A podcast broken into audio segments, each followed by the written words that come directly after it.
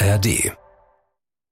Talk mit Tees. Ich bastle an dem Hack in meiner Fresse, bastel ich ja schon rum. Und ich würde mich total schämen, wenn ich immer überall gleich aussehe. Die eher verstrahlten Menschen kamen dann auf mich zu und standen so mit geballter Faust vor mir und sagten irgendwie, du Arschloch, so geht man nicht mit seinen Angestellten um habe da ein kleines Ausstrahlungsproblem mittlerweile, dass die Leute immer glauben, ey, der schüttelt das so aus dem Ärmel. Dem ist natürlich nicht so. Diese Texte werden von kongenial kranken Hirnen aufs Papier irgendwie erbrochen. Herr Professor, ich habe hier so ein reißendes Stechen. Könnten Sie da mal eben gucken? Das sind so Momente, wo man irgendwie denkt, oh Christoph, das hast du doch jetzt, was hast du geraucht? Oder das stand in irgendeinem Drehbuch, das zum Glück nie verfilmt wurde. So, das war das Wort zum Sonntag, aber wir können ja schneiden. Von Christoph Maria Herbst. Konfessionslos. Oder noch katholisch aus Wuppertal. Gefühlt, gefühlt auf jeden Fall. Ein Podcast von SWR3. Ja, hallo, mein Name ist Christian Thees. Und? Meiner auch fast. Christoph Maria Herbst, hallo. Hättest du gerne Badias geheißen, mal? äh, nee, ich bin, bin ganz glücklich. Also früher nur Christoph und als ich Schauspieler wurde, war es dann Christoph Maria. Ich fand das Christian ja immer so ein bisschen sehr gewöhnlich, weil alle Christian hießen. Und Christoph heißen immer noch sehr viele. Ja, aber sorry, ich, äh, wir sind halt quasi ein Jahrgang, das hat sicherlich solche Gründe. Aber ich darf nochmal die geschätzte Zuhörerschaft darauf aufmerksam machen, dass du mit K geschrieben wirst. Wer hat das schon? Ja. Äh, ich habe so ein plump rustikales CH, verstehst du? Das ist ja mit ein Grund, warum die Maria dann irgendwann dazu kam. Ja. Ja, da bin ich auch ehrlich gesagt sehr froh. Bei mir hat es den Grund, dass ich geboren wurde am 24.12. Wow. Und da wurden alle Christian genannt natürlich. Und deshalb okay. eine skandinavische Schreibweise. Und ich bin locker mal eben zehn Monate älter als du, glaube ich. Ne? Also ich ja. könnte in den brasilianischen Favelas dein Vater sein. Und hast du denn, hast du denn Warum in den Favelas? ja, weil man da, glaube ich, sehr früh schon, aber das ist ein anderes Thema. Ja. Äh, hast du denn noch einen zweiten Vornamen? Nein. Ich habe keinen zweiten Vornamen. Nein, ich bin, okay. bin Hast du noch mehr als Maria?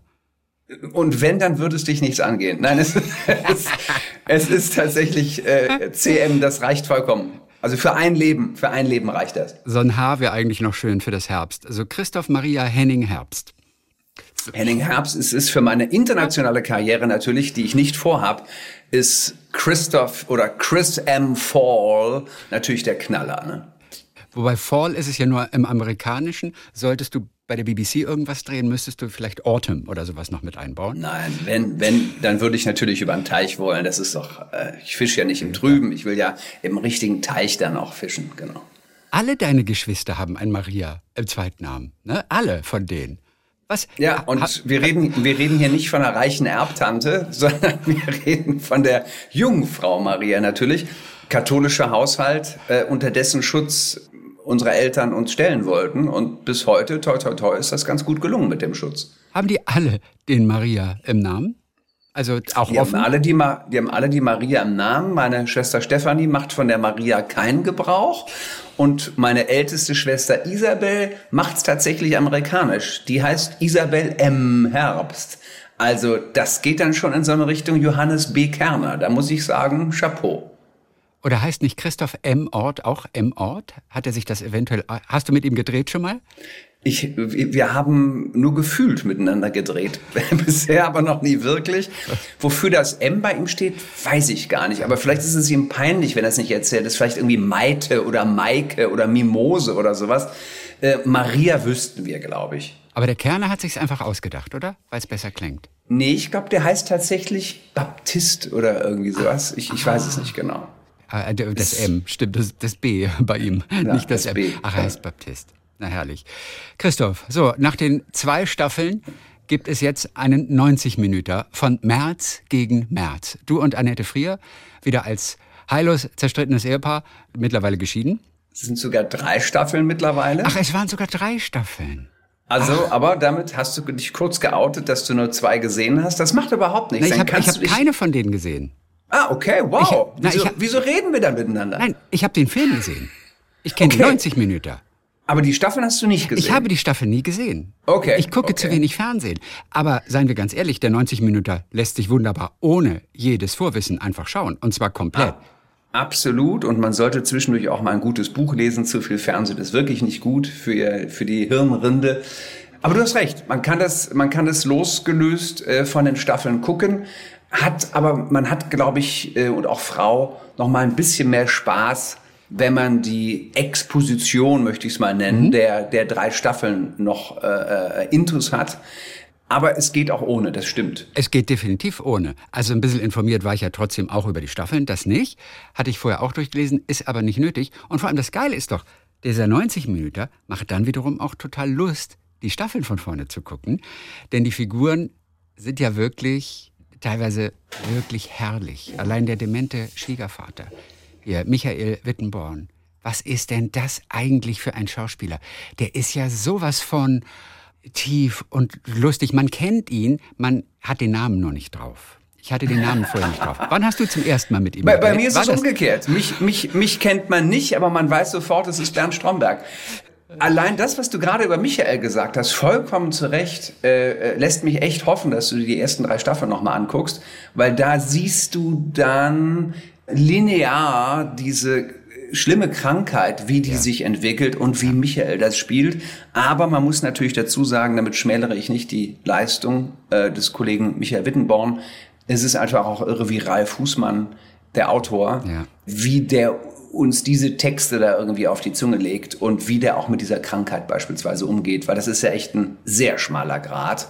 So eine Krankheit, wir reden von Alzheimer-Demenz, sowas in eine Comedy reinzuschreiben. Und das ist eben das Tolle an März gegen März in den drei Staffeln, aber eben auch in diesen 90 Minuten, dass es eigentlich eine Dramedy ist. Ne? Also einen rein rassigen Comedy-Preis könnten wir dafür gar nicht kriegen. Wir müssten noch einen Tragedy-Preis installieren oder so. Ich, ich weiß es nicht. Aber gerade diese Mischform mag ich ja total. Ralf Hussmann, der ja auch deine Stromberg-Folgen geschrieben hat und dem du natürlich auch den Satz verdenkst, den du die ganze Zeit, den Satz verdankst, den du die ganze Zeit hörst. Herr Herbst, wo nehmen Sie bloß diese Sprüche her? Man, man, man traut es dir zu. Also, ja. Äh, äh, ja, ich habe hab da ein kleines Ausstrahlungsproblem mittlerweile, dass, dass die Leute immer glauben, ey, der schüttelt das so aus dem Ärmel. Dem ist natürlich nicht so. Diese Texte werden von kongenial kranken Hirnen aufs Papier irgendwie erbrochen. Gott sei Dank. Und, äh, und wir lernen das dann. Und unsere Aufgabe ist dann natürlich, äh, die Texte so vorzutragen, so zu lügen, so überzeugend zu lügen, dass die Menschen dann glauben, das sei, würde im, in diesem jungfräulichen Moment, wo wir zu, wo die Zuschauer und Zuschauerinnen zugucken, passieren. Und das ging bei Stromberg dann so weit, dass man mehr in der Fußgängerzone Prügel angeboten hat. Okay, dann lass mich mal überlegen. Weißer Mann über 50. Oder wer war's? Oder eine Frau mit Handtasche und Hufeisen es drin. War die damals, sag ich jetzt mal, gab's diese weißer Mann-Diskussion noch gar nicht. Das war also gefühlt kam da jeder auf mich zu irgendwie. Die erste Staffel lief da gerade und äh, die Menschen hatten noch nicht überrissen, dass das eine, eine Mockumentary ist. Den Begriff gab es damals ja auch noch nicht. Also die Behauptung einer Dokumentation in einem real existierenden Versicherungsunternehmen, dabei war das einfach nur eine kleine Comedy mit verwackelter Kamera und so weiter. Und die eher verstrahlten Menschen kamen dann auf mich zu und standen schon mit geballter Faust vor mir und sagten irgendwie, du Arschloch, so geht man nicht mit seinen Angestellten um. Und ja, wie gesagt, boten mir da Prügel, habe ich natürlich dankend abgelehnt. Und erst im Nachsatz ist mir dann aufgefallen, dass das eigentlich ein Kompliment ist, ne? weil die Menschen äh, mir, uns glauben, was wir da tun. Das ist natürlich der Hammer. Und weil natürlich auch diese Mockumentary eher nach Authentizität aussah, Weißt du, man hätte es auch für eine Dokumentation halten können, wenn man nicht so richtig hinguckt oder dich vorher noch nicht gesehen hatte. Ein Kompliment letztendlich. Ne? So ist es. Aber auch nur so lange, wie du eben nicht mit gebrochenem Unterkiefer im Herz-Jesu-Krankenhaus ja. liegst. Ne? Ja. Musstest du laufen? oder, oder hat er gleich abgelassen? So, also, ich konnte beschwichtigen, bin dann aber noch gelaufen. Aber du hast schon angebracht, dass du Schauspieler bist und dass das nicht echt ist. Also die Mühe hast du dir schon gemacht. Ich habe es versucht und ich säße jetzt nicht äh, mit dir hier und könnte mit dir reden, wenn es mir nicht auch gelungen wäre. Ja. Das heißt, im echten Leben bist du kein so guter Schauspieler wie im Beruf, weil du es da nicht geschafft hast. Ich weiß es nicht. Vor allem ist es auch lange, lange her. Ich werde bis heute so jetzt auch von dir immer noch drauf angesprochen und habe auch so überhaupt kein Problem darüber zu reden, weil es einfach eine fantastische Zeit war, aber eben war. Ja. Die Zeit ist äh, vorbei. Es wird, kriege ich so am Rande mit, immer noch wie blöde geguckt auf den diversen Streaming-Plattformen. Krieg heute noch Zuschriften, E-Mails. Wow, hab mit meinen Freunden jetzt am Wochenende wieder mit einem Kasten Bier äh, alle fünf Staffeln am Wochenende geguckt. Also es ist uns, es ist eine nachwachsende Generation. Ne? Also Stromberg ist ja irgendwie über 20 Jahre oder 20 Jahre ja schon alt. Als die geboren wurden, war das ja noch kein Thema. Das müssen, also die Eltern müssen gesagt haben, guck mal, das haben wir damals geguckt, guck dir das doch mal an, dann macht das Biertrinken noch viel mehr Spaß. Mhm irgendwie scheint uns da was Zeitloses gelungen zu sein, ja. Aber ich glaube, das ist auch bei März gegen März der Fall, weil diese, äh, um mal wieder den Kreis zu schließen. Was ja weil, gar nicht deine Aufgabe ist. Also ich bin ja für den Kreis verantwortlich dann auch. Also. Entschuldige. Dann lass uns noch ein bisschen über Stromberg sprechen. Nein, das Lustige bei Stromberg ist, ich habe Stromberg noch nie gesehen. Ich bin nicht so gut im Fernsehen gucken, aber ich bin vermutlich der Einzige in Deutschland, der diese Serie noch nicht gesehen hat. Ey, ist dir noch nicht oft begegnet, ne? Piep, piep, piep, piep, piep, piep, piep. Hallo, oh, wir haben den, wir, wir, wir haben den Christoph Herr, verloren. Ist Herr ich habe mal mit Caroline Peters gesprochen und musste ihr auch gestehen, dass ich einer der wenigen in Deutschland bin, die Mord mit, die Mord Aussicht, mit Aussicht. Nie, nie, nie, gesehen hatten. Und sie hat mich ausgelacht. Aber also sagt, ja. das kann nicht sein, sagt sie. Sie sind ist, der Einzige, ja. hat sie gesagt. Sie, Sie sind der Einzige. Wie herrlich, so ein Selbstbewusstsein hätte ich gerne, so, so zu reagieren. Aber da können wir uns jetzt die Hand rausgeben, weil wer hat auch Mord mit Aussicht noch nicht gesehen? CMH. so ist es. Also, also nicht nur KT, sondern auch CMH. Ja. CMH. Ja. März gegen März. Du also mit Annette Frier als, das ist eine hübsche Formulierung, die du in der Vergangenheit mal gebraucht hast, und ich weiß nicht, ob Ralf Fußmann sie dir geschrieben hat oder äh, ob sie von dir kam, zwei fleischgewordene Rasiermesser, was sehr hübsch ist. Von wem kommt der Satz? Der kommt von dir tatsächlich. Also du zeigst gerade gerade auf dich. Ja, also das Ehepaar, das sich mittlerweile hat scheiden lassen. Wann bist du Annette das allererste Mal begegnet? Ich meine, ihr seid beide aus dem, aus dem Kölner Milieu. Wann war eure aller, allererste Begegnung? Das ist eine super gute Frage, die ich dir überhaupt nicht beantworten kann. Also alle, alle denken irgendwie, äh, Annette und ich würden uns schon ewig kennen und auch ewig schon miteinander arbeiten. Stichwort Kölner Milieu. Und Theater Annette, und so auch. Ne? Genau, Beide im Theater gespielt. Genau. Und Annette ist ja ein kölsches Mädchen und ich wohne ja nun mal in Köln. Das ist einfach nur meine Wahlheimat. Dem ist aber nicht so. Ich kann es dir gerade nicht sagen. Im Zweifel war es irgendein Comedy-Preis in den Nullerjahren, wo wir uns zum ersten Mal begegnet sind und uns dann sympathisch waren.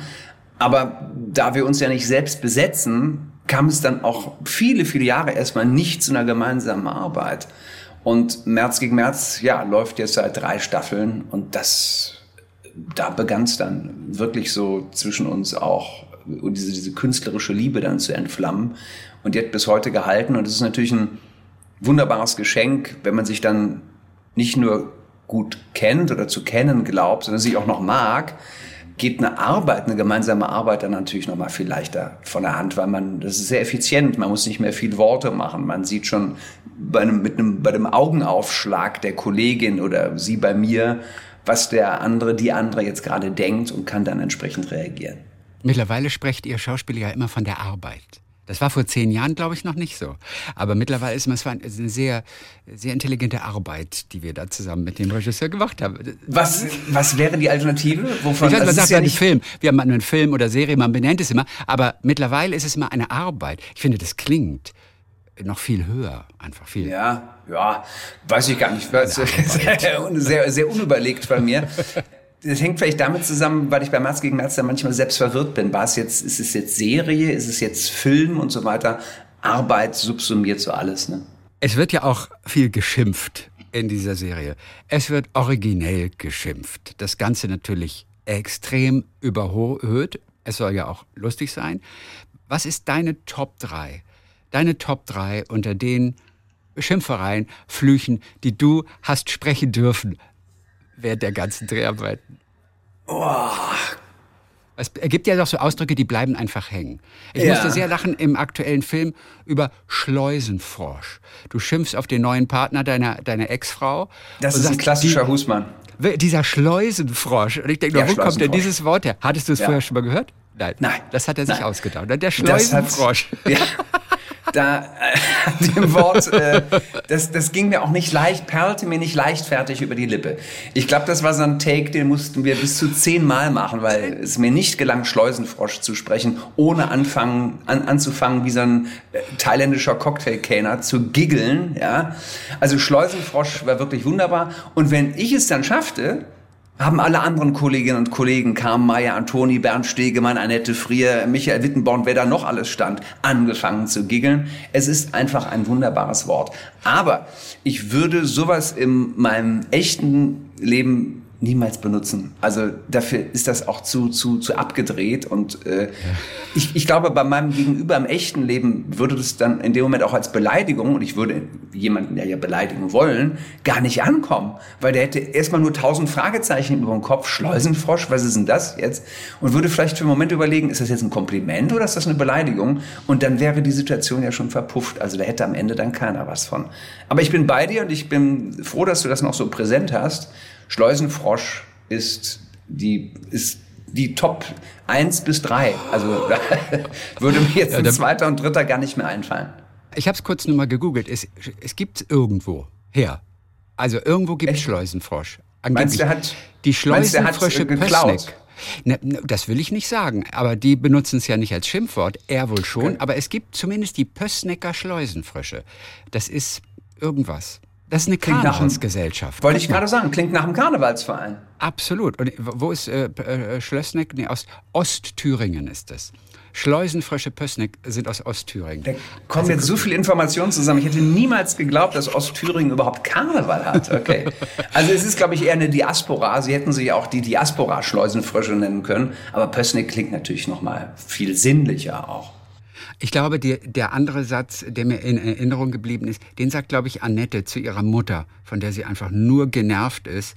Und über die sagt sie, wenn sie mit mir redet, dann ist es so, als würde sie parallel Robbenbabys vergiften.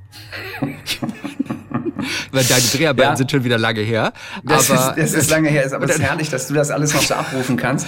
Für mich ist es tatsächlich zu lange her, aber ja. es klingt, wenn du mir die Sätze jetzt so blind gesagt hättest, hätte ich sofort gesagt, Ralf Fußmann. Das ja. ist, weil der schreibt sehr viel mit Metaphern, mit Bildern aus der Kirche oder aus der Tierwelt. Und äh, das erinnere ich noch aus Stromberg-Zeiten. Da muss, habe ich ja auch ständig in, in solchen Allegorien irgendwie gesprochen. Äh, etwas ist wie. Und hinter diesem Wie kannst du dann eine, ein wunderschönes Bild irgendwie malen. Ja. Und da geben sich dann die Schleusenfrösche und die Robbenbabys die Klinke in die Hand. Ja. Wo bist du ihm zum ersten Mal begegnet? Er hat geschrieben wahrscheinlich für Comedy-Serie. War das bei Ladykracher? War das vorher? Nee, bei Ladykracher damals mit Anke äh, hat er nicht äh, mitgeschrieben. Ach, da war er gar nicht dabei. Nee, sollte man irgendwie meinen. Äh, ja. Dem ist aber nicht so. Da verdingte er sich noch als Producer für irgendwelche nur semi-lustige äh, non-fiktionalen Shows mit Oliver Pocher auf Sat 1, wollte da dann aber auch raus. Und dann war es so, dass Anke ihre Late Show machte und Lady Kracher eben nicht weiterging und ich war Ralf Fußmann in Lady Kracher aufgefallen. Er fand irgendwie meine Spielweise britisch, Understatement, keine Ahnung, also eben nicht so haut drauf mäßig. Und dann sprach er mich an und wir schrien natürlich alle Zeta Mordio, Mist, Lady Kracher geht nicht weiter, war uns doch eigentlich versprochen worden. Aber Anke verfolgte halt so ihr Ding.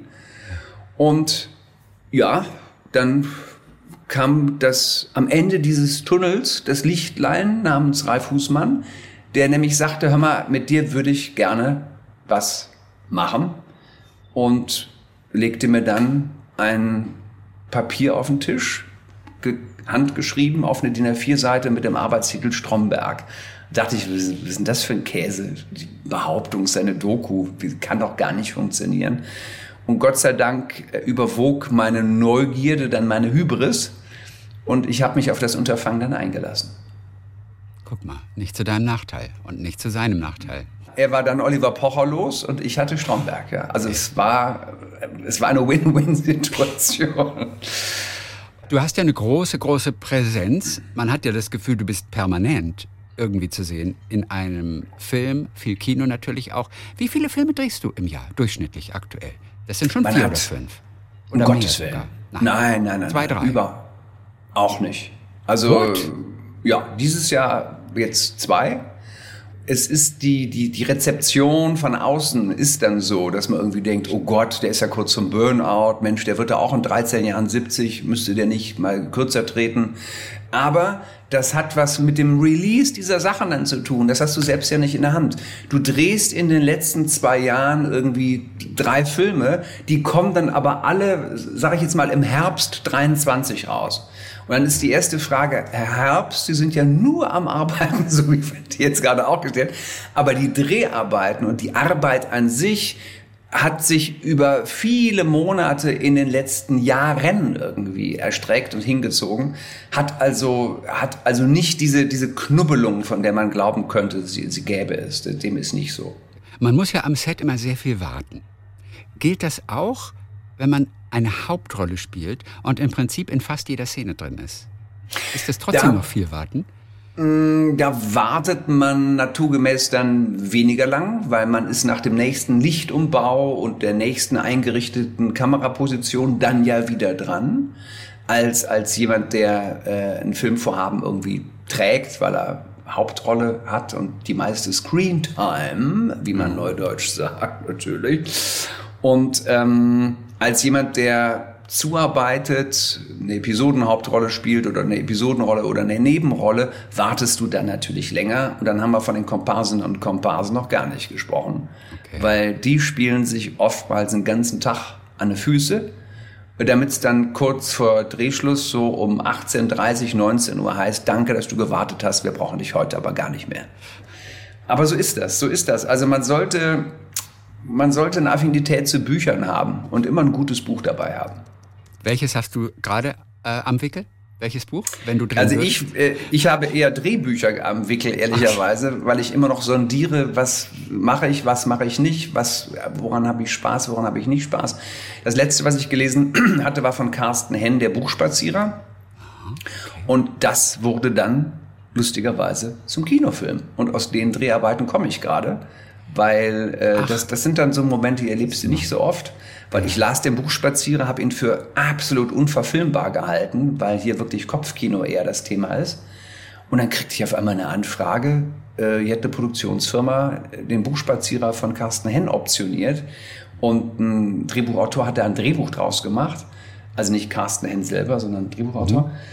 Hättest du Bock, diese Figur zu spielen? Und dann dachte ich echt erst, die wollten mich verarschen, weil, wie gesagt, ich habe dieses Buch ja für nicht verfilmbar gehalten. Und dann hat der Andi Rogenhagen, so heißt der Drehbuchautor, ein fantastisches Destillat, würde ich mal sagen, rausgeholt aus diesem Buch und hat so ein ganz, sein ganz eigenes Ding gemacht mit diesem Drehbuch. Ja, und dann ging auf einmal alles ganz schnell. Und aus den Dreharbeiten komme ich gerade und der kommt nächstes Jahr an die Kinos, genau. Sag kurz einen Satz. Warum ist dieses Buch so schwer zu verfilmen im Prinzip? Oder wieso war es zumindest meine Meinung, dass es ja, so sei? Genau. Weil äh, ich habe mich ja gerade selbst Lügen gestraft. Äh, dem ist ja nicht so. Ich weiß nicht, es, es ist ein bisschen, um Gottes Willen, ich will den Buchspazierer jetzt nicht mit, mit Tolkien und Herr der Ringe vergleichen, aber als Tolkien-Leser, äh, weiß ich nicht, hast du vor dieser Trilogie äh, ähm, von Peter Jackson hätte dir auch jeder gesagt, das kann man nicht verfilmen und mehr sogar noch, man sollte es auch nicht verfilmen, weil dieser Text und diese Welten sind zu groß. Das ist too big for, for shooting, for, for movie. Ja. Und äh, Peter Jackson, da sagen ja selbst die eingefleischtesten Tolkien-Fans, äh, sind ja der Meinung, dass es ihm sogar sehr wohl gelungen ist, äh, zu verfilmen. Und so ging es mir mit dem Buchspazierer so ein bisschen. Ich dachte, die Bilder, die Carsten Hendert äh, malt und, und diese Welt, die er da äh, schafft, ähm, das ist nicht nur nicht verfilmbar, sondern da sollte man auch tunlichst die Finger von lassen. Und das ist keine Fantasy aber. Das sind einfach nur tausend verschiedene Schauplätze. Tausend verschiedene Schauplätze. Es hat eine Poesie. Es ist sehr poetisch irgendwie. Und da fand ich Kopfkino eben Gib mir nur eine einzige Szene aus dem Buch, ein, ein gewaltiges Bild, dass wir eine Vorstellung haben, was das zum Beispiel sein kann. Es ist jetzt gar nicht so, ja, es ist jetzt gar nicht so sehr die Größe der Bilder, sondern es ist die Skurrilität der Figuren, die sich da so die Klinke in die Hand geben. Ja, der Buchspazierer geht von Kunde zu Kundin und bringt den Bücher aus der alten, aus der, aus der Buchhandlung. Also es ist ein sehr analoger Vorgang. Das hat mit unserer schnellen digitalen Welt überhaupt nichts zu tun, sondern der bringt denen Bücher nach Hause und seine Kundschaft hat verschiedenste Gründe, warum die das Haus nicht verlassen. Die haben alle, würde man jetzt neudeutsch sagen, alle einen an der Klatsche, warum die nicht aus dem Haus kommen und sind da so in ihrer eigenen Blase und in ihrer eigenen skurrilen Welt so gefangen, dass es von Carsten Henn ganz wunderbar beschrieben wird, warum das so ist und wie deren Welt aussieht.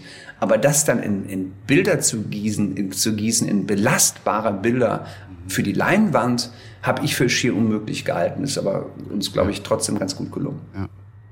Zum Warten fällt mir gerade noch ein, der Schauspieler Len Kudrawitzki, der hat in Enemy at the Gates gespielt und da hat er mit Ed Harris gespielt. Und Ed Harris sagte zu ihm den wunderschönen Satz, They pay you for waiting. The acting is free. Absolut.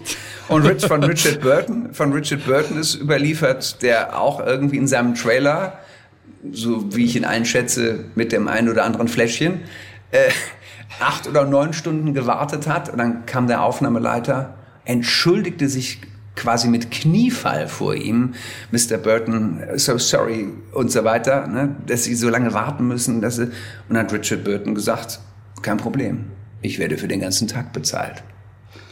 Also man weiß einfach, man weiß einfach als Schauspieler am Set, dass es dazu gehört. Ja. Du hast eben von der Screentime gesprochen, die man hat. Die Screentime, wie oft ist es schon passiert, dass irgendein Kollege gesagt hat, der hat mehr Screentime als ich? Ist das so ein Ding unter ehrgeizigen Schauspielern? Habe ich äh, Gott sei Dank noch nicht erlebt, aber das, das mag es geben. Das kann ich mir, kann ich mir sofort vorstellen. Und ich, äh, ich meine auch von Verträgen zu wissen, wo sich Kolleginnen und Kollegen das auch in den Vertrag schreiben lassen. In den USA ist das durchaus gang und gäbe, wie viel Nahaufnahmen du kriegst und im Schnitt am Ende, wie lange und wie oft du zu sehen sein musst. Das erinnert mich so ein bisschen daran, wie die Parteien bei uns in Deutschland darauf achten, dass es ganz ausgewogen ist, ähm, wie viele Vertreter in den deutschen Talkshows sitzen. Da wird ja genauso drauf geachtet. Ich weiß nicht, wie ich da jetzt gerade drauf komme, aber es ist ein merkwürdiges Proportsding und da habe ich Gott sei Dank so überhaupt gar nichts mit zu tun. Richard Burton ist eine große Nummer, aber welche Schauspieler haben dich für deine eigene Arbeit, ob am Anfang oder aber auch im Laufe der Karriere, inspiriert am meisten? Ich hatte verschiedene Phasen. Also ich hatte, als ich noch äh, der kleine Christoph war und äh, man den ein oder anderen äh, verregneten Sonntagnachmittag äh, zu Hause in Wuppertal irgendwie rumkriegen musste, äh, mich dann durch die äh, beiden Programme gesäppt. Es gab ja nur zwei oder zweieinhalb mit den regionalen. Und äh, da, da wurden dann die alten Jerry Lewis-Filme zum Beispiel gezeigt.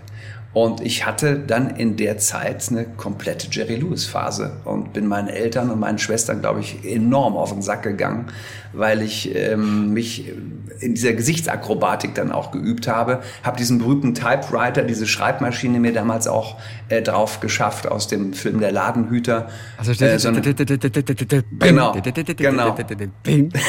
ja, du kannst es auch. Äh, so, eine, so eine Pantomime und das war ja, das war meine Jerry Lewis Phase. Dann kam irgendwann Dieter Hallervorden ins deutsche Fernsehen mit Nonstop Nonsens. Das mhm. nannte man damals ja noch gar nicht Comedy, aber es war schon Comedy. Und der gespielte Witz zum Schluss gespielte noch Witze, Witz. Äh, lass ein bisschen, den Abspann ein bisschen schneller laufen. Da, da hat Dieter Hallervorden, also möchte jetzt nicht so weit gehen zu sagen, bis in mein heutiges Spiel hinein hat Dieter Hallervorden mich inspiriert. Das war dann eher transpiriert. Äh, aber ähm, ich hatte so eine Phase einfach. Und in der heutigen Zeit oder in den letzten 10, 15, 20 Jahren finde ich so Entwicklungen, um jetzt mal wieder über den Teich zu glotzen, von Tom Hanks, äh, Jim Carrey, spannend, die sich von Komikern, und Tom Hanks hat ja total als Komiker angefangen, äh, hin zu unfassbaren Charakterdarstellern entwickeln durften, weil man ließ es zu, dass sie das tun. Und bei Jim Carrey ist es ähnlich. Also den kann man jetzt auch nicht, äh, man wird ihm nicht gerecht, wenn man ihn reduziert auf seine 80er und 90er Jahre Komödien Ace Ventura und äh, diese ganzen Gesichtsgulasch-Geschichten, die er da. Gesichtsgulasch ist im Übrigen ein weiteres Wort von Ralf Fußmann. Was er da so gespielt hat, hat ja fantastische, sehr berührende, äh, tragische Filme auch gedreht, Jim Carrey. Aber hat sich jetzt, glaube ich, aus dem Geschäft ziemlich zurückgezogen auch. Ja. Oh, warum? Krankheit oder oder? Ich glaube, er hat so ein bisschen. Oder was? Nee, ich glaube das Gegenteil. Ich glaube, ah. äh, es hat die Spiritualität so ein bisschen für sich entdeckt und hat, glaube ich, ziemlich abgeschlossen mit der Branche. Ja. Ah, siehst du mal, das hatte ich noch gar nicht mitbekommen, aber. Ja, du guckst Wahrscheinlich ja haben sie es im Fernsehen mal erzählt, aber weißt du, wie soll ich das, wie soll ich vielleicht, das wissen? Vielleicht kam das in März gegen März vor, dann kannst du es ja nicht wissen. Gucke ich alles gleich nach. Gucke ich alles gleich nach. Drei Staffeln. Drei Staffeln. Es ist aber wieder ein Herbst, an dem du ja wirklich dauernd zu sehen bist. Das klingt so März schlimm. Das klingt nein, so schlimm, wenn du nein, das sagst. Ich mein das weil nein, ich hasse ich es zu inflationieren. Dann denke ich mir, ach Gott, ich kann diese Fresse nicht mehr sehen. Gott sei Dank sehe ich aber fast in jeder Rolle anders aus, sodass eigentlich keiner sagen kann, ach, schon wieder diese Hackfresse. Weil ich, ich äh, bastel an dem Hack in meiner Fresse, bastel ich ja schon rum. Und ich würde mich total schämen, wenn ich immer überall gleich aussehe. Ja, aber dann dreh doch weniger. Weißt du, dann kommt der Verdacht doch gar nicht. Schrei mich nicht an, so gut kennen wir uns nicht. Ja, früher, ja. Hast du doch, früher hast du doch mal so ein super Work-Life-Balance gehabt, weißt du? Habe hab ich immer noch. ich habe eine noch, total ne? geile Work-Work-Balance mittlerweile. ja, aber es ist zwischendurch immer, immer viel Zeit, wo du ja. Wo du einfach mal, komplett sonst, runterfahren kannst. Ne? Sonst könnte ich jetzt hier zum Beispiel auch nicht in aller Seelenruhe hier mit dir sitzen, sondern hätte jetzt längst dreimal auf die Uhr geguckt und gesagt, oh Gott, ich muss, äh, mein, mein Therapeut wartet oder ich muss mich gleich noch mit dem Regisseur treffen. Ja. Ist ja alles nicht so, ist ja Quatsch. Das Taxi zum Therapeuten. Zu meinen Therapeuten, Plural. Ja. ja. Oder Thera TherapeutInnen. Wer weiß, ob oh, es vielleicht oh, ja. ja. Wie, wie, ist es bei dir mit dem Gender-Sternchen in der Zwischenzeit? Kannst du es aussprechen? Geht's besser? Ich, ich geht's besser? Äh, geht's besser mittlerweile, Christoph?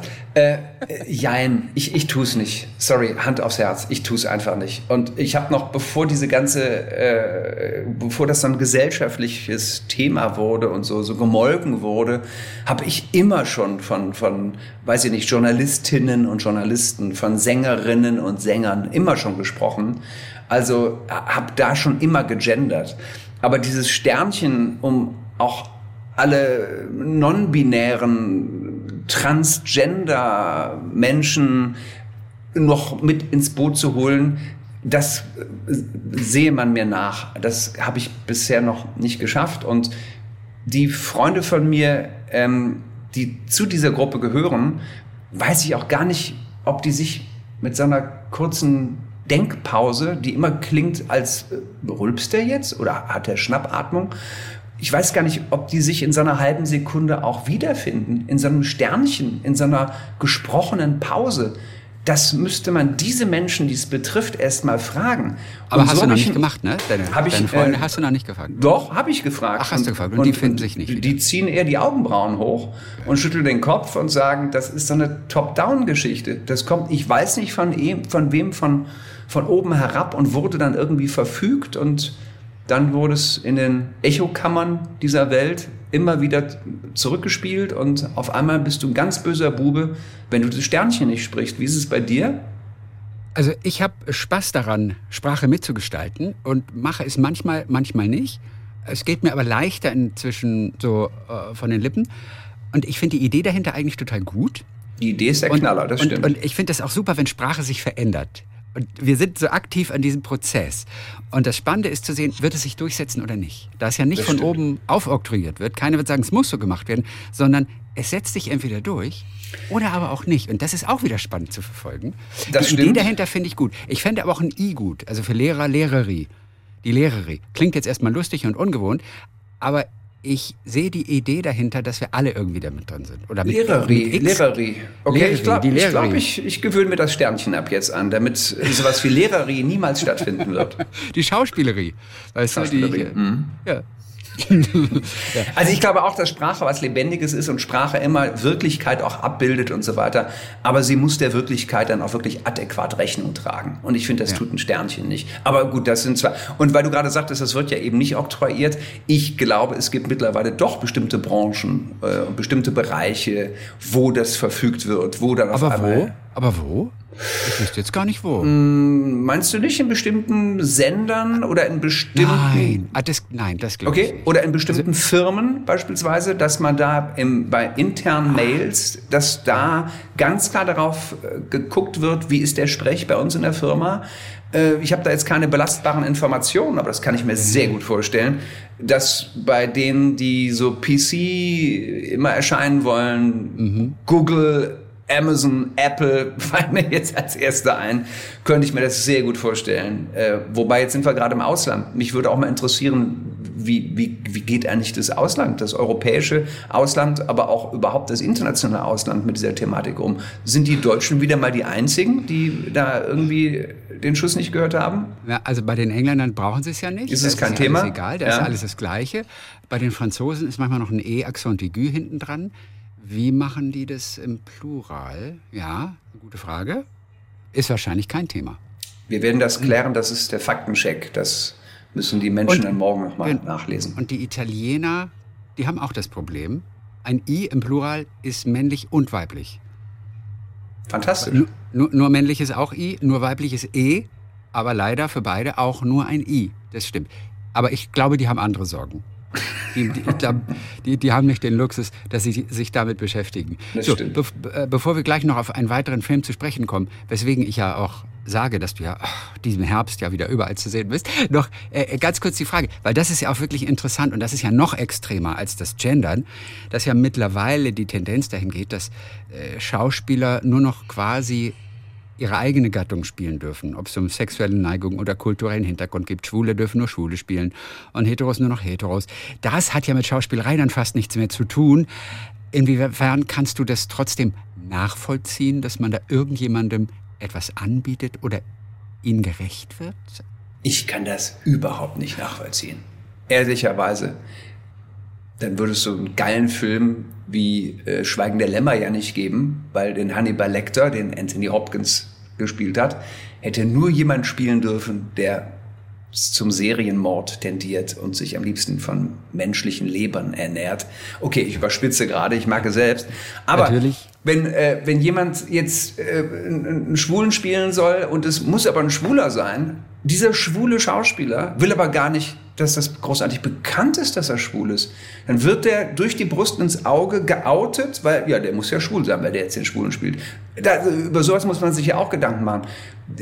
Dass, dass Muslime nur noch von einem Muslim gespielt werden darf, was ist das bitte für ein Käse? Lass doch bitte äh, sexuelle Neigungen religiöse äh, Herkunft, lass das doch bitte raus. Mein Gott, wir reden hier von so einem fantastischen Beruf und es gehört doch eben dazu, dass ich als äh, hetero-cis-Mann äh, eine totale Freude daran hätte, beispielsweise auch einen Schwulen zu spielen.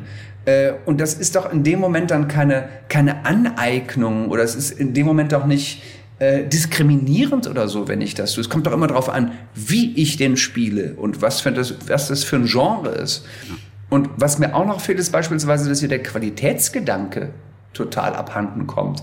Weil man kann doch jetzt nicht über so eine Art Quote verfügen, der oder die hat das oder jenes zu tun. Dafür hat der liebe Gott auch doch das, die Audition und das Casting erfunden. Und wenn man dann auf einmal feststellt, wir haben jetzt hier zehn Homosexuelle, es geht um eine homosexuelle Figur, die sind aber alle so grottig, dann kann man doch nicht von oben verfügen, ja, muss aber einer von denen machen, wir brauchen einen Schwulen. Ja, aber die sind doch alle grottig, ist wurscht. Weißt du, worauf ich hinaus will? Also, ja. das kann es ja nun auch nicht sein. Ansonsten verstehe mich bitte nicht falsch, finde ich die Diskussion fantastisch und ich finde es wichtig, dass diese dieses nischige Dasein, ja, dass das aufhört, dass auf Menschen, die vorher so ein, aus welchen Gründen auch immer so ein Nischendasein geführt haben, dass man auf die jetzt den Spot setzt. Das finde ich fantastisch. Aber die Qualitätsentscheidung muss dann noch mal woanders liegen. So, das war das Wort zum Sonntag, aber wir können ja schneiden. von Christoph Maria Herbst. Konfessionslos. Oder noch katholisch aus Wuppertal. Gefühlt, gefühlt auf jeden Fall. Ganz interessant ist natürlich auch, wenn wir über deine Rolle sprechen, die dann im Kino im Oktober zu sehen ist, ein Fest fürs Leben. Da spielst du einen Hochzeitsplaner, dem so ein bisschen die organisierte Hochzeit entgleitet und wir sehen, hey, ein Hochzeitsplaner muss gar nicht schwul sein. ja, und hätte ich, sonst, sonst hätte ich die Rolle auch nicht gespielt, denn ich bin ja nicht schwul, leider. Genau. leider. Wie hast du dich vorbereitet auf diese Rolle? Ist ja mal was ganz anderes. Man muss, also du darfst auch ein bisschen fies sein und ein bisschen eklig, hast aber auch so ganz, ganz zarte und auch ganz liebe und auch leise Seiten dort. Wie bist du dieses Thema Hochzeitsplaner angegangen? Gar nicht. Ich habe dieses Buch gelesen, mehrfach, und äh, dieses Drehbuch äh, bei der Knaller. Und ähm, zwischen den äh, Zeilen der Regieanweisung habe ich so viel gefunden für mein eigenes Spiel, dass äh, das wirklich ausreichend war. Wenn ich mich jetzt mit einem real existierenden Wedding Planner nochmal getroffen hätte und hätte mir von dem erzählen lassen, äh, wie es so abgeht, hätte ich mich, glaube ich, nach zehn Minuten gelangweilt. Unterstelle ich jetzt einfach mal, weil wir in diesem Film, und es ist Komödie, es ist eine melancholische Komödie, vielleicht eine Tragikomödie, ich weiß es nicht genau. Ja, wie du schon sagtest, überhöhen wir ja. Und diese Überhöhung findet natürlich in meinem Kopf statt und nicht in der Realität. Insofern brauchte ich da jetzt nicht tatsächlich einen Schubs aus der Realität. Ja. Und es läuft viel schief bei dieser Hochzeit. Also deswegen wird es ja auch zur Komödie. Es läuft richtig viel schief. Und es hey. gibt nichts Lustigeres als das, den Menschen dabei zuzusehen, wie sie in einer bestimmten Not sind und jetzt versuchen, sich an ihrem eigenen Haar, und Haar ist bei mir nun wirklich ein Thema, äh, aus dem Loch zu ziehen. Ja. Wie gerne spielst du mit einer Perücke? Sind ähm, ähm. mal furchtbar unangenehm? So, so Perücken. Hast ja. du ja manchmal schon gehabt, ne? Absolut. Ich weiß gar nicht, wann zuletzt. Irgendwo ähm, war doch, irgendwo hattest du doch Haare neulich mal. Ja. Es war definitiv nicht im Fernsehen, dann hätte ich es ja nicht gesehen. genau. Äh, zuletzt, weil es im, im, Kino lief, äh, ähm, Huibu äh, und das Hexenschloss, der zweite Huibu-Teil. Da hatte ich eine fantastische Perücke auf und äh, ähm, da bin ich angesprochen worden am Set, so, oh wow, dass Johnny Depp auch bei Huibu mitmacht. Also da sah ich einfach fantastisch aus. Also Perücke kann verändern, dient hier und da tatsächlich der Wahrheitsfindung und dann nimmt man das dann in Kauf. Und aber um deine, deine Frage noch zu beantworten, im Sommer ist es anstrengender als im Winter. Im Winter äh, wärmt es meine Platte auf eine sehr angenehme Weise und im Sommer äh, kriegst du natürlich die Krise, weil da willst du den Pfiffi eigentlich die ganze Zeit von der Rübe reißen. Ja. Und hat man das Gefühl, die hält? Oder ist es nicht so, dass man immer denkt, oh, ich darf meinen Kopf nicht zu stark bewegen, nachher verrutscht die Perücke so ein kleines bisschen. Hat man das, volles Vertrauen? Okay, da machen wir jetzt einen, einen kurzen, äh, kurzen äh, Workshop-Einschub hier an der Stelle. Wenn du Schauspielerin bist, wenn du Schauspieler bist oder vorhast, das werden zu wollen, Ganz wichtig in dem Moment, wo dir so ein Haarteil oder sogar eine Vollperücke aufgesetzt wird, niemals das tun, was der Herr Thees gerade gesagt hat. Nämlich spielen, oh Gott, ich muss mich jetzt immer mit so einem steifen Nacken bewegen, weil es könnte ja sein, dass da was verrutscht, dass es schief ist und so weiter. Dafür gibt es Fachleute, die achten dann darauf, dass das nicht passiert. Das Wichtigste, wenn du mit Perücke spielst, ist, dich ganz normal zu verhalten und nicht wie so ein Garderobenständer jetzt durch die Gegend zu gehen und Angst zu haben, hier könnte gleich irgendwas runterfallen. Das kann nicht passieren, weil in dem Moment, wo du das tust, strahlst du es auch aus, dass hier etwas ja. künstlich ist und dann glaubt man es nicht mehr. Und dann kann eine Perücke noch so geil geknüpft sein. Wir reden ja von Knüpfen. Du kannst dann dagegen nicht anspielen. Das ist das Allerwichtigste. ja. ja ich ging auch gar nicht davon aus, dass man dann dementsprechend spielt oder auch Angst hat, sondern nur, dass diese Angst im Unterbewusstsein einfach vorhanden ist. Aber, ist sie aber und gegen die muss man anleben. Spielen. Ja. ja. ja. Was ist bei den Hochzeiten schiefgelaufen, die du erlebt hast? Welche, äh, denn Hochzeiten müssen ja immer perfekt sein. Die leben von der Perfektion und sie sind selten perfekt. Das und stimmt. auch nur ein kleines Missgeschick wird automatisch so vergrößert, dass es auf jeden Fall auffällt. Also Hochzeiten sind eigentlich eine ein gute Festart für solche Momente. Was hast du schon erlebt? Es ist ein gefundenes Fressen für die Komödie, das stimmt. Weil die, die es betrifft, nämlich das Hochzeitspaar, arbeiten daran, dass das der schönste, beste, weil ja eben auch wichtigste Moment in ihrem Leben und auch in ihrem zukünftigen Leben und überhaupt sein wird und sein muss. Es muss also alles äh, so ablaufen, wie man sich vorher über Wochen und Monate auf einem Papier schon festgehalten hat. Das ist ja auch das Problem in dem Film mit dem Bräutigam, diesem Lasse, der meiner Figur ja so dermaßen auf den Sack geht, weil der gerade schon faschistoid äh, möchte, dass alles exakt so ist und dass jedes Komma da sitzt, wo er es hinsetzt und so weiter. Ein anderer sehr wichtiger Moment, der äh, im, im, Leben eines äh, von uns allen sind ja Beerdigungen, ne? wo man einen hoffentlich geliebten Menschen und man wurde nicht zu dieser Beerdigung gezwungen, sondern geht diesen letzten Weg gerne zu Grabe trägt. Und äh, ich hab, wir sprachen meine katholische Herkunft ja schon an. Ich war in der Heimatgemeinde bei uns in Wuppertal lange Messdiener, Ministrant und habe da dann auch viele, viele Beerdigungen auch begleitet als Messdiener. Und da sind allerdings Sachen passiert. Ich weiß gar nicht, ob wir die Zeit dafür haben, das jetzt. Doch, haben wir. Äh, haben wir. Haben dann wir. nehmen wir sie uns wissen. einfach, weil wir sie haben. Da war es, gab es zum Beispiel eine Beerdigung, wo den Sargträgern, die mit so Bändern dann den Sarg in das Loch abgelassen haben, dass da ein Band riss, der Sarg sich verkantete, runterstürzte diese zweieinhalb Meter und einer der sechs Sargträger, der in einem Reflex äh, nach diesem Sarg, einem dieser sechs Sarggriffe greifen wollte, mit ins Loch stürzte. Das sind so Momente, wo man irgendwie denkt, oh Christoph, das hast du doch jetzt, was hast du geraucht? Oder das stand in irgendeinem Drehbuch, das zum Glück nie verfilmt wurde. Nein, es ist die Realität. Und sowas passiert, kann passieren. Und ich habe auch selten Momente erlebt in solchen Zeremonien, und eine Beerdigung ist ja eine Zeremonie, wo so viel gelacht wird wie da, weil diese, weil die Menschen, die es betrifft, also natürlich jetzt nicht die Trauernden, die haben dann genug mit ihrer Trauer zu tun, aber alle anderen können irgendwie diesen, wie soll ich sagen, Druck und, mhm. und dieses, dieses Rituelle und, und das, was jetzt hier gerade so erwartet wird, können dem nicht, nicht standhalten. Und dann öffnet sich ein Ventil und dann gibt es ganz viele Menschen, die werden dann merkwürdig albern oder können das irgendwie nicht aushalten und müssen sich dann da irgendwie, muss, muss diese Energie irgendwo hin. Und das ist dann oft eine Art Hysterie oder ein Gelächter. Ja. Da wurde das Comic Relief erfunden damals. Ich, ich glaube auch. Also was, ich, weißt du, das ist Ich ja werde das nochmal recherchieren, aber ich glaube unbedingt, genauso war das. Also äh, keine Hochzeiten, aber ein Todesfall. Ähm, äh, aber bei Hochzeiten ist bisher nie etwas schiefgelaufen. Keine nee. Braut vom Pferd gefallen und. Nee, aber ich halte dich auf dem Laufenden. Ich, ich, ich, ich fühle, da kommt noch was.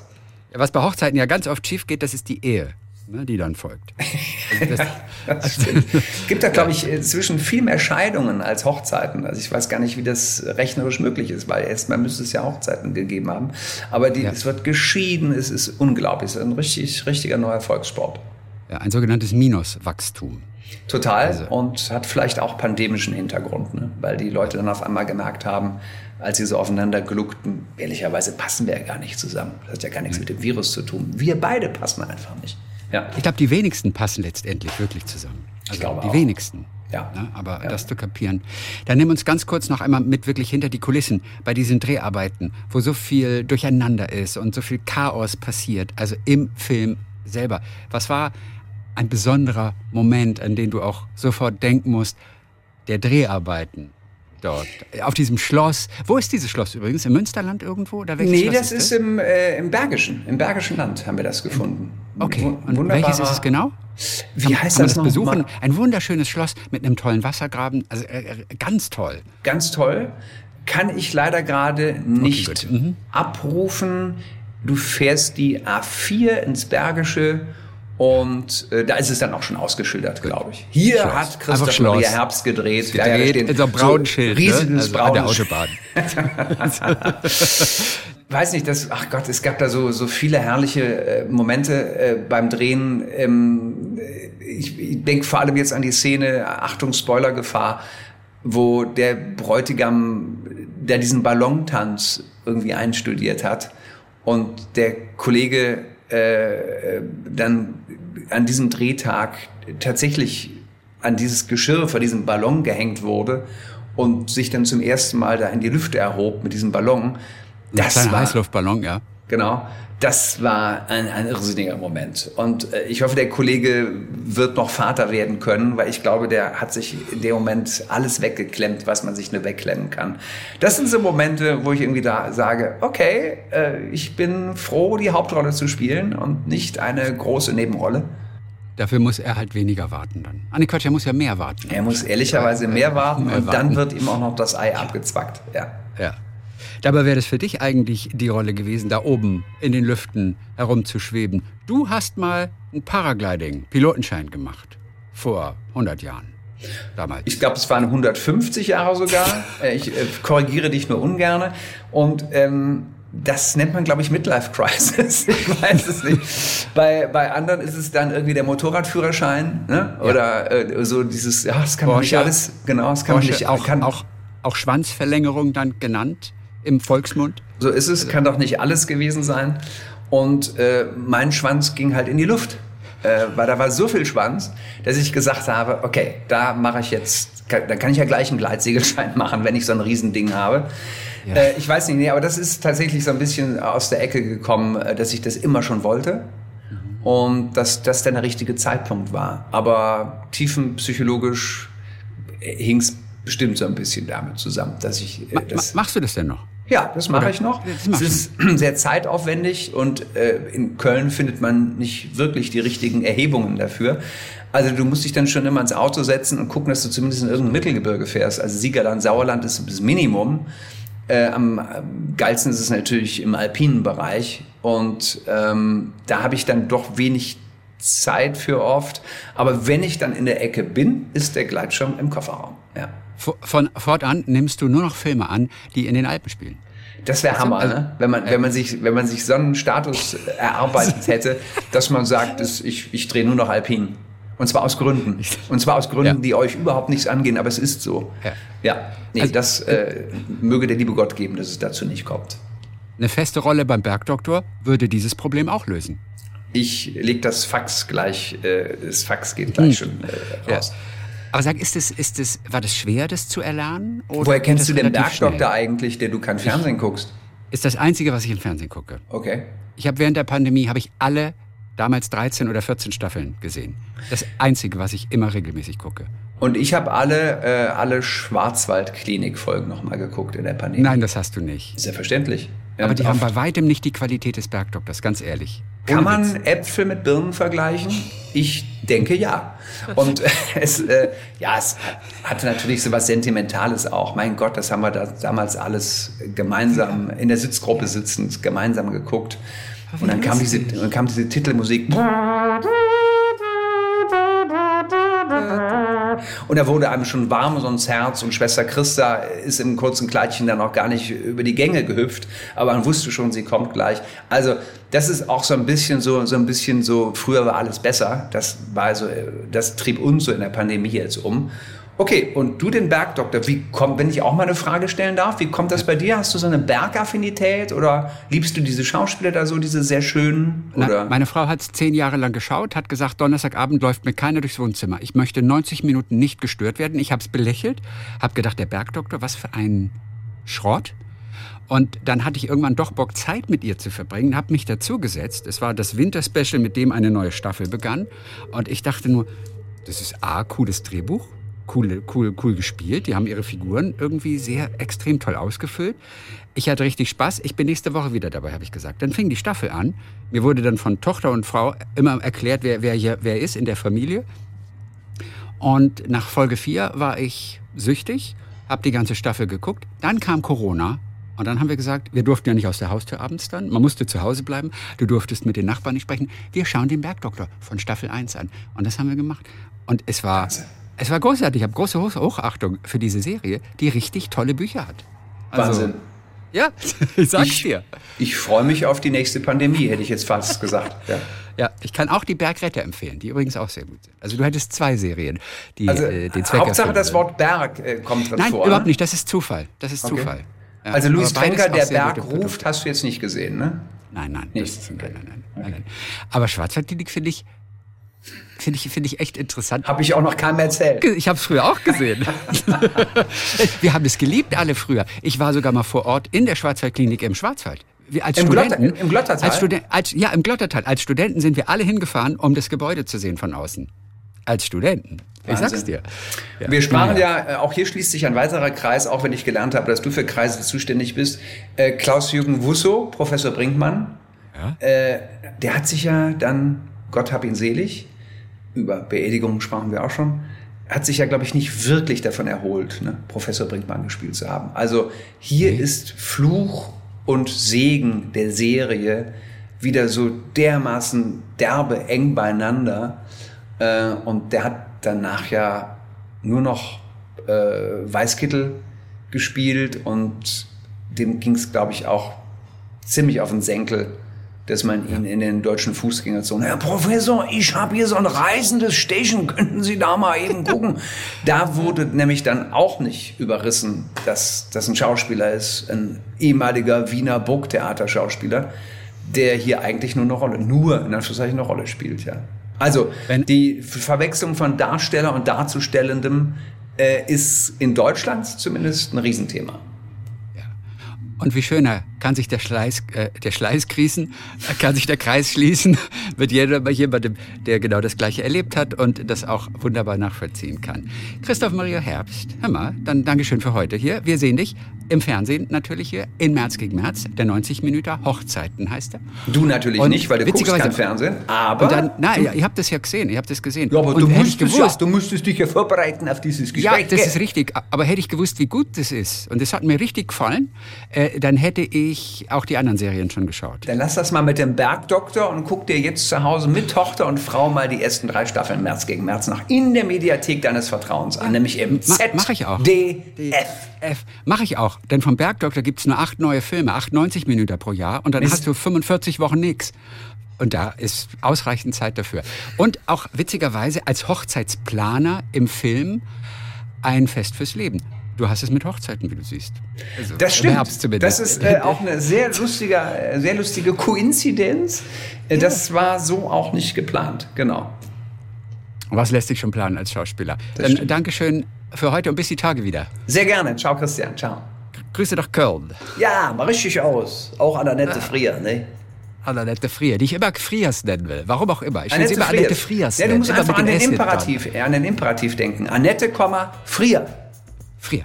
Weißt du, du bist Schauspielerin. Komm, zeig mir, ich will was sehen. Frier. Das ist ein Imperativ, letztlich. Frier. Ich ja. werde es nie wieder falsch machen. Sehr gut.